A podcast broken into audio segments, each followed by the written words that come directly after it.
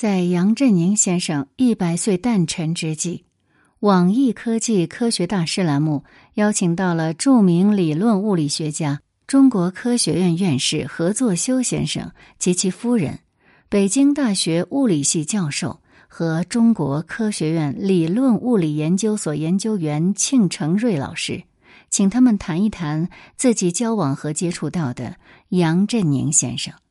这里是宁小宁读历史。我是主播宁小宁，今天我们来关注何作修院士的心愿。文章来源学人 Scholar，作者张建峰，网易科技科学大师栏目出品。何院士今年九十四岁，庆教授八十八岁。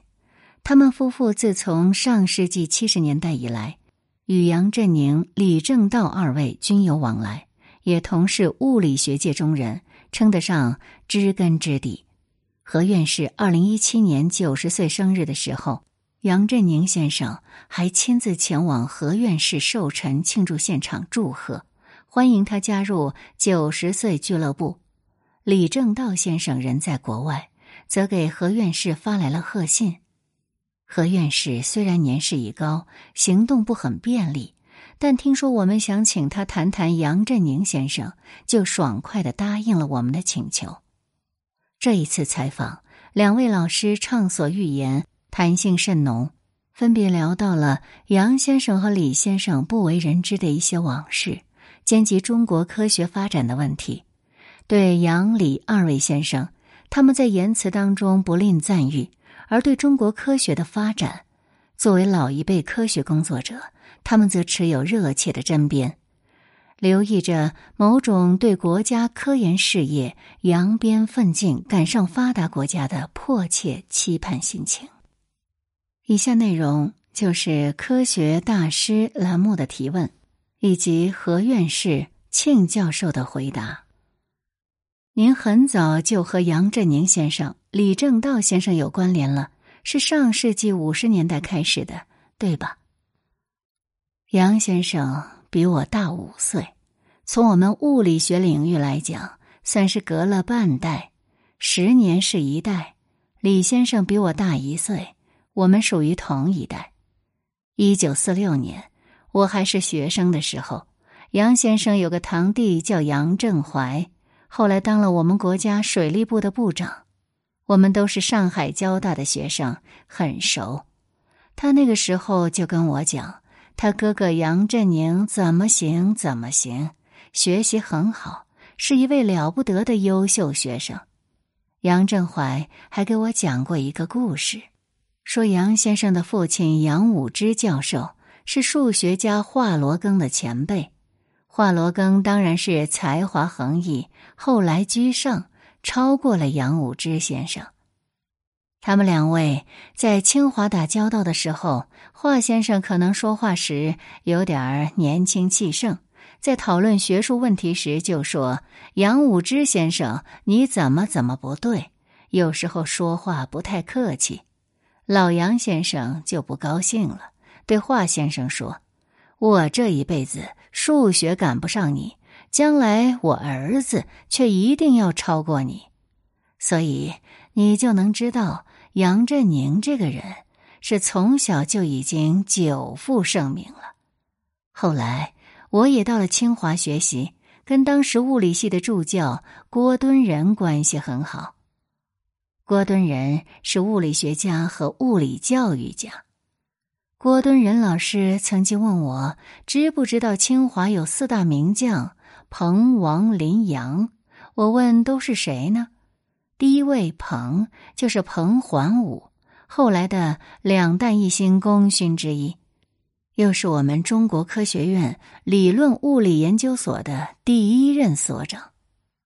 在这儿，我们做一个说明：彭桓武是黄祖洽、周光召、何作修等人的老师。早在彭老师回国以前，我就听到过彭桓武的盛名。第二位姓王，是王竹溪。王竹溪是中国热力学统计物理研究的开拓者，著名学生有杨振宁、陈池人徐锡申等。第三位林就是林家翘，中美三院院士，力学和数学家。他对流体力学、天体物理等领域有许多卓越的贡献。继杨振宁先生回国后，也在清华定居执教，教了许多学生。第四位杨，那就是杨振宁了。这是一九四八年就讲到的故事。那时候，杨振宁已经出国了。一提这个人，名声是如雷贯耳。我的表姐和表姐夫王成书，他是中国科学院院士、核物理学家；还有张文玉，中国科学院院士、高能物理学家，跟杨振宁相识。他们在西南联大教书的时候，跟杨振宁多有交往。后来夫妻俩都到美国去留学和工作。一九五六年，他们回国。我受中科院委派到深圳的罗湖桥头欢迎他们。一听说我是学粒子物理和理论物理的，他们就给了我一篇文章，是李政道和杨振宁两位合作的关于弱相互作用的宇称不守恒论文的预印本，还没有正式发表的，也还没有获得诺贝尔奖。我就成了国内最早读到他们这篇论文的科研人员了。王成书特别还给我介绍过杨振宁、李政道的一些研究工作，说他们的工作都是得到学术界承认的。承认这两个字是很关键的，并不是说我写的文章我自己认为可以就行的，得学界普遍承认才可以。一九五六年底，吴健雄通过实验证实了他们两位的宇称不守恒猜测。这个结果一出来，就引起热烈的反响。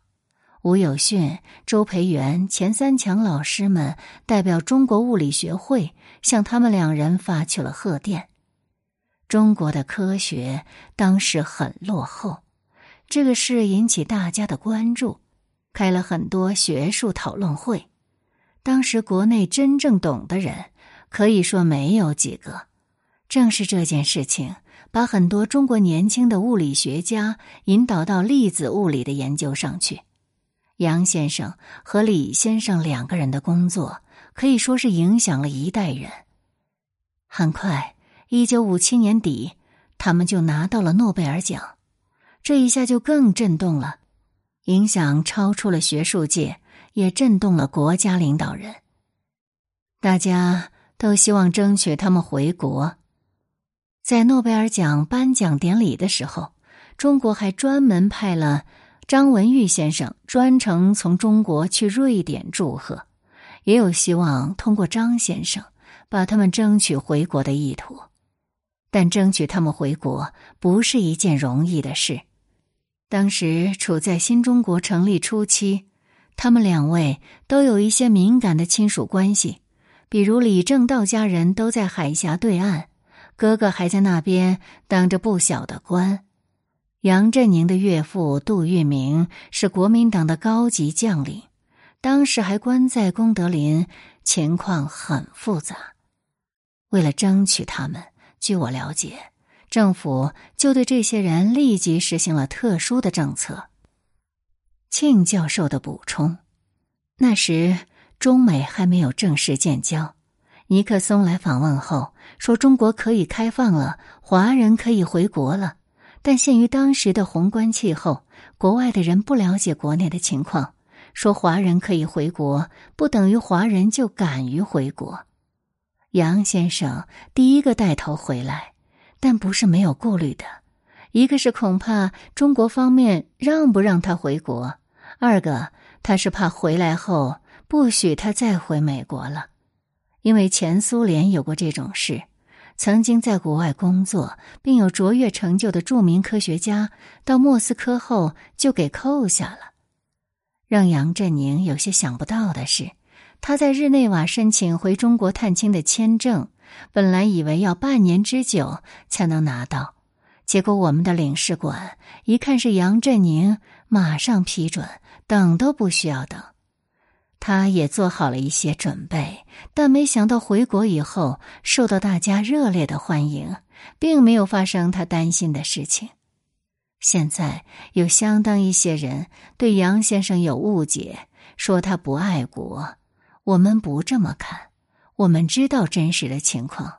自从他带头回国以后，陆陆续续就有华人都回来，这件事情给我们的印象很深。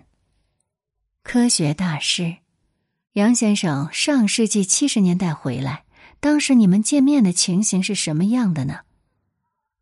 他们回来当然是西装革履了，我们当时就穿干部服、中山装。回来以后。他和中国科学家见面，介绍了他在国外做的某些科学工作，我们也谈了我们在做的一些科学工作，这样才算是正式和杨振宁先生开始交往。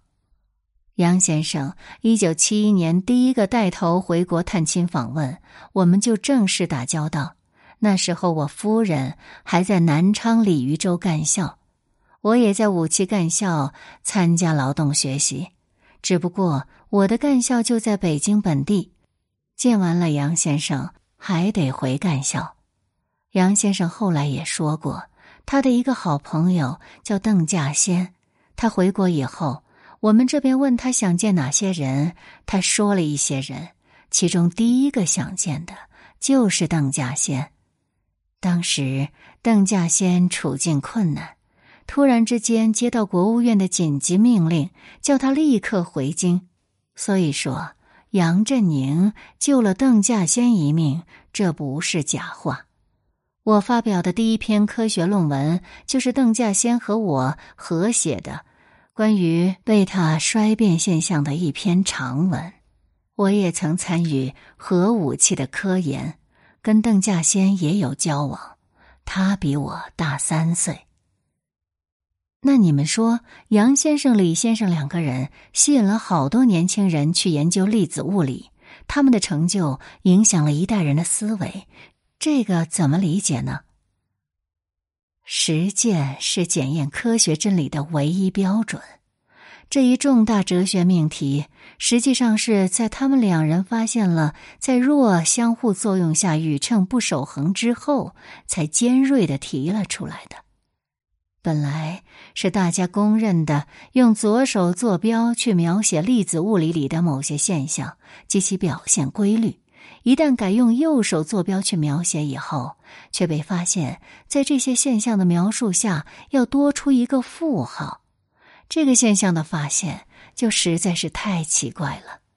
宇称守恒定律竟然会被推翻。这牵涉到一个科学的真理是怎么被认识、被研究，又如何不断深化和纠正的。原来大家都习惯性的以为宇称是守恒的，没有人敢去推翻。当他们二位提出在弱相互作用的情况下，可能有宇称不守恒，这个定理后来又被实验证明和检验为不正确。这说明一切科学真理都不是拍脑袋想象出来，而是要有科学的实验的证明。这在思想界当然会引起极大的震动。这不限于自然科学领域，在哲学、社会科学层面，也就引入了实践是检验真理的唯一标准的讨论，判断一个理论、一个思想是正确还是错误。最主要是要看实践，而不是盲听、盲信、盲从，这个影响就深远了。大家最为关心的，就是李杨二位先生之间的关系的问题。矛盾的核心是因为论文的署名问题吗？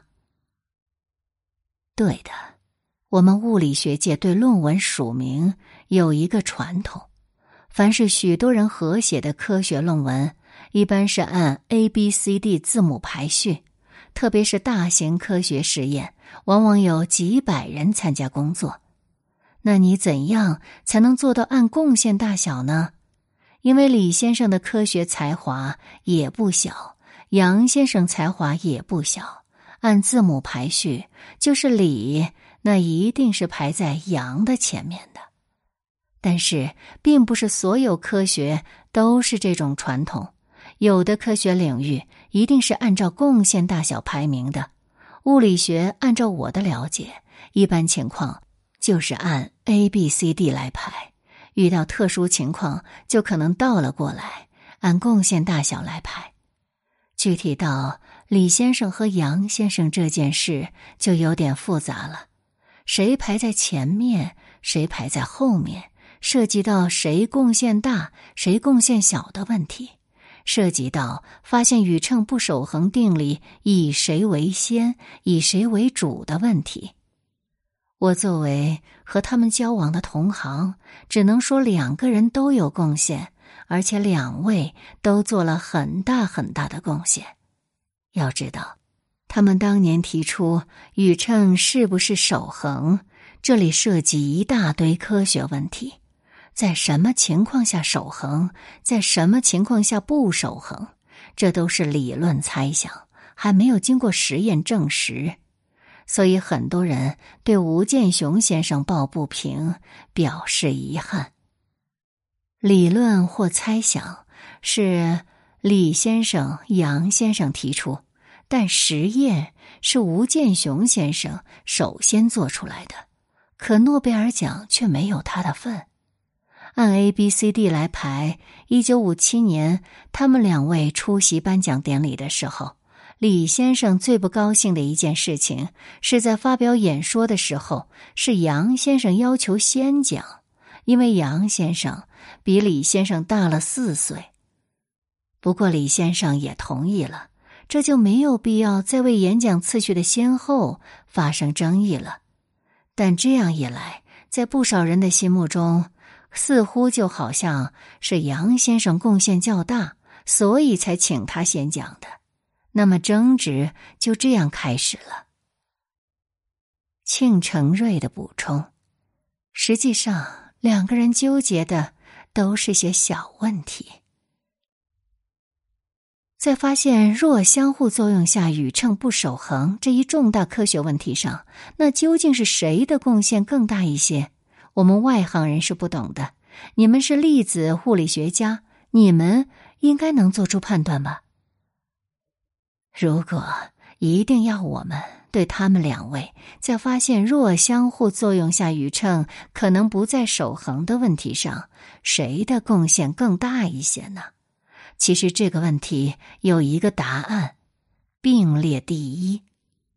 李政道的一位好友斯坦伯格教授。曾经这样评定他们二位的贡献：李政道探讨的是奇异粒子的弱相互作用可能存在不守恒，指的是奇异粒子；而杨先生却认为还应该进一步探讨一下中子、质子等非奇异粒子间的弱相互作用也可能不守恒。奇异粒子、非奇异粒子。这是在性质上很不相同的两类粒子，两位科学大师的科学构思加在一起，就构成了粒子物理里完整的弱相互作用下的宇称可能不守恒的假说。所以呢，斯坦伯格教授的说法也是实际上支持了一个比较公认的观点，他们并列第一。那两位先生都已经过了九十岁了。走过了一个世纪的时光，如此高寿和阅历，有没有可能趁他们都健在的时候，把这个事儿化解掉呢？太史公司马迁在《史记》里是写了同样的事情的。刘邦和项羽相争，陈胜和吴广相争，另外一对叫做张耳、陈余，都是从农民运动走出来的，贡献都很大。年轻的时候要好，后来吵架分手。我多次应朋友的询问说过这个话。我说，他们两位都是科学大师，将来在历史上也都会留下一笔记载的。司马迁在《史记》里是怎样解决这一重大历史贡献大小的争议呢？首先，《史记》为刘邦专门写一个高祖本纪。历史是不能批评胜利者的，但《史记》也没有抹杀项羽在推翻秦王朝的贡献。在如何推翻秦王朝的事情上，可能项羽的贡献还要大一些呢。所以，《史记》也专门为项羽写了一篇本纪。陈胜和吴广是农民革命的倡议者，倡议者的首功当然不能抹杀，所以《史记》为他们两人写了陈胜、吴广、陈涉世家。后来，陈胜和吴广吵架。争议谁的功劳最大，但在世家的排名上，还是把陈胜放在了吴广的前面，因为这是历史的事实。张耳、陈馀也是合作起义的另一支队伍，后来也因为功劳大小发生了争议，但是历史的记载还是为张耳和陈馀写了列传，因为这是历史事实。史书没有改变署名先后的权利，也不必通过排序去评定谁的功劳大小。我猜想，在中国未来的第二十六史上，绝对会有一篇《李政道杨振宁列传》或者《杨振宁李政道列传》去记载这件大事情。关于未来史中会怎样排序，在史书当中。就不可能回避这件事。从我个人来讲，很希望他们在署名之争中，大家都超脱一点，最好在史书上还能留一笔两位重归于好的史实。他们两位都是德少年高的大学者，已经不值得在这些问题上斤斤计较了。周恩来总理生前就希望中国物理学界。特别是我们这些同时代的学者，去做做他们的工作，调解他们两个人的关系。不要说我们没有这个本事，就是周总理亲自给他们两位做工作，也没有见效啊。杨先生九月份祝寿，李先生十月份也要祝寿，都邀请了我。